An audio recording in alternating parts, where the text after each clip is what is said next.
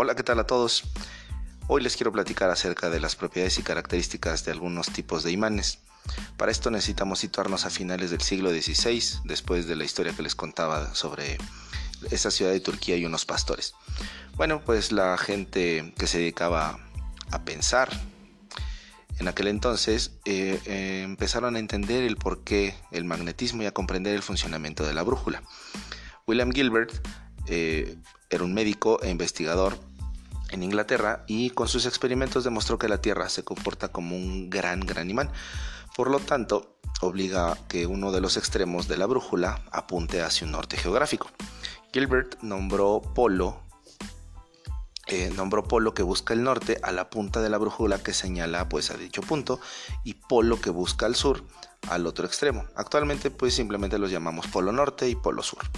También demostró que cuando un imán se rompe en varios pedazos, cada uno se transforma en uno más pequeño y este pequeño sigue teniendo los dos polos norte y sur. William Gilbert también descubrió cómo interactúan los polos de los imanes y demostró que polos iguales se rechazan y polos distintos se van a atraer. Realizó algunos experimentos con unos trozos de hierro sin imantar y encontró que eran atraídos indistintamente por los polos norte y sur. Y por último, observo que la fuerza de atracción o de repulsión entre los imanes es muchísimo más grande cuando te encuentras cerca de dichos polos.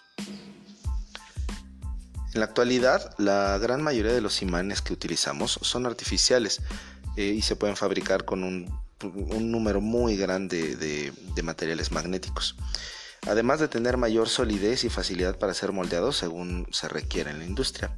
No todos los metales pueden ser imantados. Otros, aunque pueden adquirir esta propiedad, fíjense que se, les quita la propiedad, se desimantan muy, muy fácilmente. Puede ser por efectos externos o en forma pues, espontánea.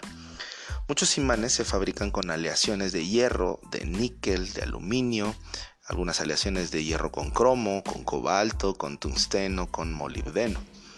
La imantación de un trozo de acero como una aguja, unas tijeras o un desarmador se hace muy fácil al frotar unas, unas cuantas veces, unas 12, 15 veces con cualquiera de ellos eh, sobre un imán, desde el centro del cuerpo hasta la punta, como si, como cuando uno afila un cuchillo, un, cuchillo de cocina. Una vez que has hecho esto, cualquiera de, ellas va, cualquiera de ellos va a ser un imán y va a poder atraer limaduras de hierro, clavos, tornillos, alfileres, clips, etc.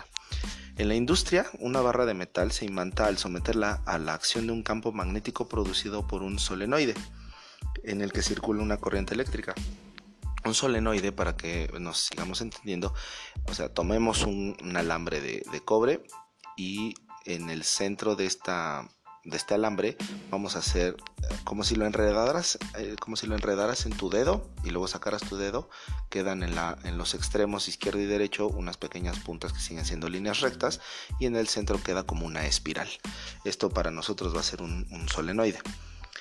Bueno eh, si, si esta barra de hierro se imanta pero la imantación se termina al momento de interrumpir eh, la, corriente eléctrica, recibe el nombre de un imán temporal.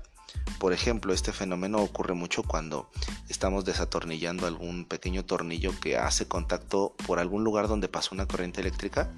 Entonces el desarmador queda, imantado por un pequeño tiempo.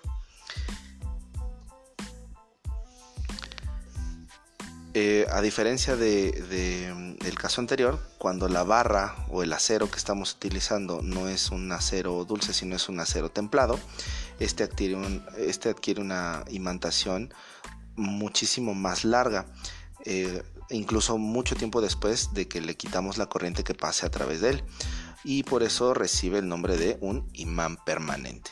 Entonces les hago la pregunta, antes de terminar esta plática, ¿cómo podrían ustedes definir cuál sería la diferencia entre un imán permanente y un imán temporal a partir de cómo se le dio esta imantación.